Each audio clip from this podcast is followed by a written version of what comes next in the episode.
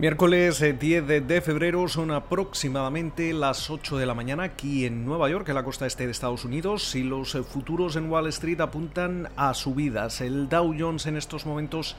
estaría sumando cerca de 80 puntos, arriba el Standard Poor's 500 y el Nasdaq alrededor de un 0,3%. Sube también esa rentabilidad del bono americano a 10 años, se sitúa en el 1,17% y el West Texas Intermediate también operando al alza se transa ya en los 58 con 73 dólares el barril. Estamos eh, a la espera de conocer esos datos de empleo correspondientes al mes de, de enero. Se van a dar a conocer en apenas 25 minutos, en un momento en el que muchos economistas están asegurando que ese paquete de estímulo de 1,9 billones con B de dólares en el que está trabajando ahora mismo el Congreso se están ultimando los borradores, los detalles. Eh, recordemos que los demócratas van a aprobar ese paquete a través de la reconciliación de presupuesto, es decir, no van a tener que eh, contar con el apoyo de los republicanos. Este es un paquete considerable. Eh, estamos hablando que básicamente puede triplicar esa, esa brecha en la producción de la economía estadounidense para volver a recuperar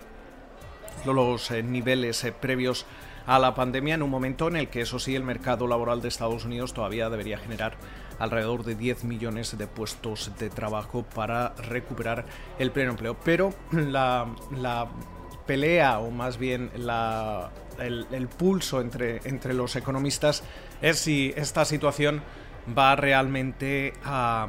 generar un repunte en la inflación que pueda eh, ser contraproducente, dado que eh, podría, podría sobrecalentar la, economía. Em, las opiniones son eh, diversas y nosotros no nos vamos a, posicionar con unos o con otros, eh, pero esto es uno de los eh, temas que lleva lleva comentándose durante los últimos meses, especialmente durante las últimas semanas, y sobre todo el efecto de la reflación en los mercados y en los distintos activos. Acabamos de conocer también los eh, resultados de múltiples eh, compañías, entre ellas em, General Motors. Eh, veíamos cómo convencía del lado de los ingresos unos, unas ventas de 37.500 millones de dólares y también vemos cómo el beneficio ajustado por, por acción quedaba en los 1,93 dólares por título. Mientras tanto también veíamos las cuentas de Coca-Cola eh, registrando un, beneficio por acción de 47 centavos de, dólar y unos ingresos de 8.600 millones de dólares. Estos quedaban ligerísimamente por eh, debajo de, lo, esperado. Estas dos eh, grandes compañías de, Estados Unidos básicamente parece que, han quedado, que han quedado en línea. En el caso de, General Motors eh, también eh, interesante eh, ese aviso que hace la compañía de que una posible em, falta de, microprocesadores podría reducir los, los beneficios en 2021 en alrededor de 2.000 millones de, de, dólares, con lo cual esto, esto va, a ser, va a ser interesante. Eh, mientras eh, tanto, también durante la jornada de hoy vamos a estar atentos a las eh, palabras del presidente de la Reserva Federal, de, Jerome Powell, que va a hablar alrededor de las 2 de la tarde, hora, hora local, aquí en, la costa este, en una conferencia del Club Económico de, Nueva York. Muchas son las cuestiones, especialmente cuál es su perspectiva para, la economía estadounidense y también eh, cuándo podría comenzar a telegrafiar eh, básicamente ese comienzo del tapering, de, la reducción de la compra de, activos. Obviamente la última reunión de política monetaria de la Reserva Federal se daba a entender de que esto no, va a ocurrir seguramente eh, este año, pero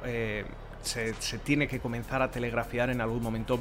al mercado que, esto va, a ocurrir. Los economistas de, Goldman Sachs adelantaban que esa reducción de, activos, recordemos que la Fed está comprando en estos momentos alrededor de 120 mil millones de dólares al mes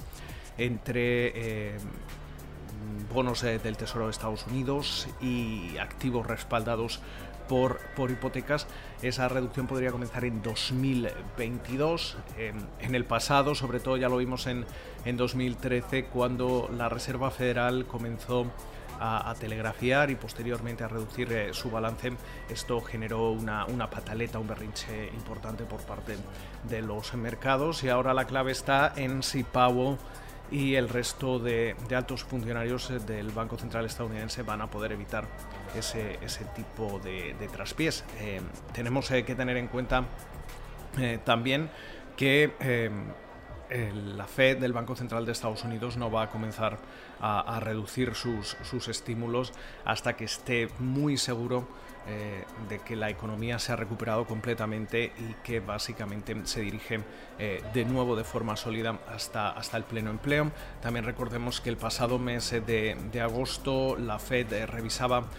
parte de sus herramientas, también sus objetivos y, ahora puede hacer o puede, puede ser mucho más tolerable a que, a que la inflación supere ese, esa meta del 2% durante algún tiempo,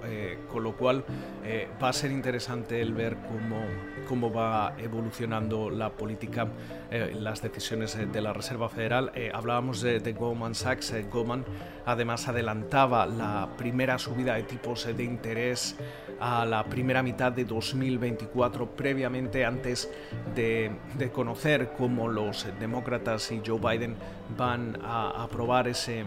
ese paquete de estímulo a través de la reconciliación de, presupuesto. Goldman estimaba que, la Fed eh, subiría tipos eh, por primera vez en la segunda mitad de 2024. Esperamos eh, que pasen ustedes una feliz eh, jornada y como de costumbre nos volvemos a escuchar durante la mañana del jueves.